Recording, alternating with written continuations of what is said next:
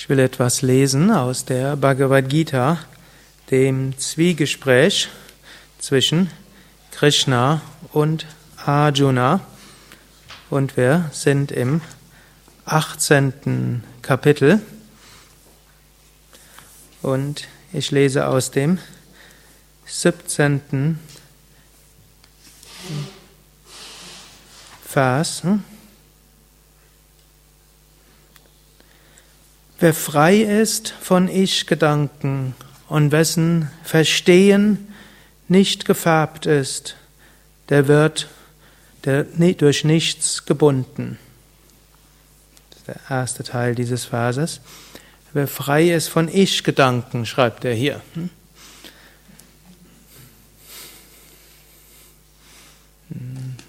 Das ist erstmal die Frage, was ist das Ich? Hm?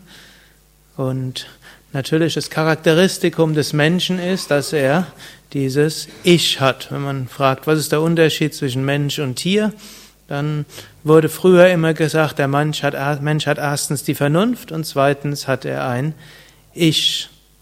Also er nimmt sich selbst wahr als getrennt von den anderen, ist eine historische Persönlichkeit, hat irgendwann einen Anfang und irgendwann ein Ende, mindestens auf der körperlichen Ebene.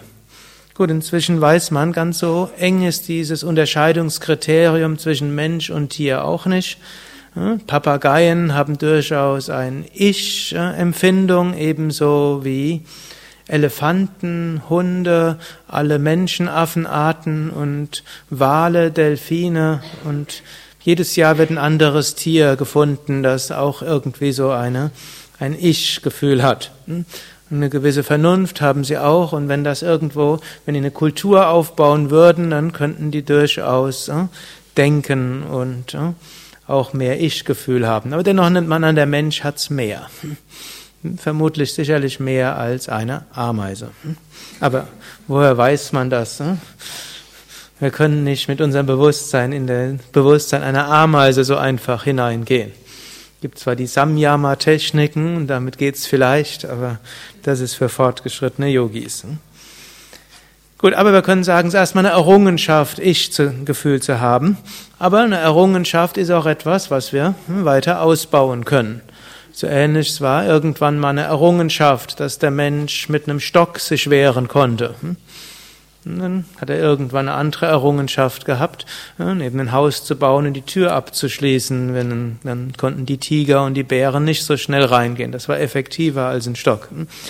Und so ja, entwickeln wir uns. Und auch wenn Kinder sich entwickeln, irgendwann lernen sie langsam buchstabieren und irgendwann fließend Worte zu lesen. Also was irgendwann eine Errungenschaft ist, ist irgendwann etwas, was äh, von einem Nächsten entwickelt werden kann. So ist erstmal eine Errungenschaft, dass der Mensch ein Ich-Gefühl entwickelt, dass der Mensch ein Selbstwertgefühl entwickelt. Aber dann gilt auch das auszuweiten. Zum einen, wir haben einen Körper, eine Persönlichkeit, wir haben ein Ich. Aber diese können wir als Instrumente sehen. Letztlich brauchen wir natürlich auch ein Ich, um mit diesem Körper irgendwas zu tun. Aber wenn wir daran gebunden sind, dann führt das zu Ego, dann führt das zu Kränkungen, dann führt das zu allen Formen von Leiden.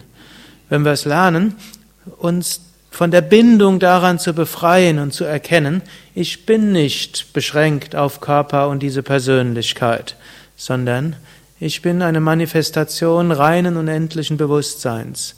Wenn ich auch erkenne, ich bin nicht hm, getrennt von allem, sondern auch auf einer körperlichen Ebene bin ich wie eine Zelle des Organismus der Erde, dann ist auch wieder diese Herzensöffnung da und diese Verbundenheit. Und dann sind wir auch von Karma nicht gebunden. Solange wir uns getrennt sind, fühlen von anderen, dann gibt's karmische Konsequenzen unserer Handlungen, denn dann müssen wir noch weiter lernen.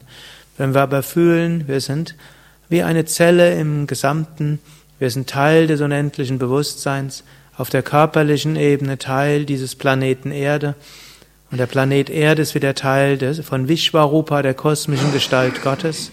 Und auf einer emotional-geistigen Ebene sind wir Teil des, der kosmischen Gedanken und des kosmischen Geistes, dann ist dort eine Verbundenheit und eine Freiheit und Ananda, Wonne, die sich auf einer relativen Ebene als Liebe ausdrückt. Hariam Tatsat.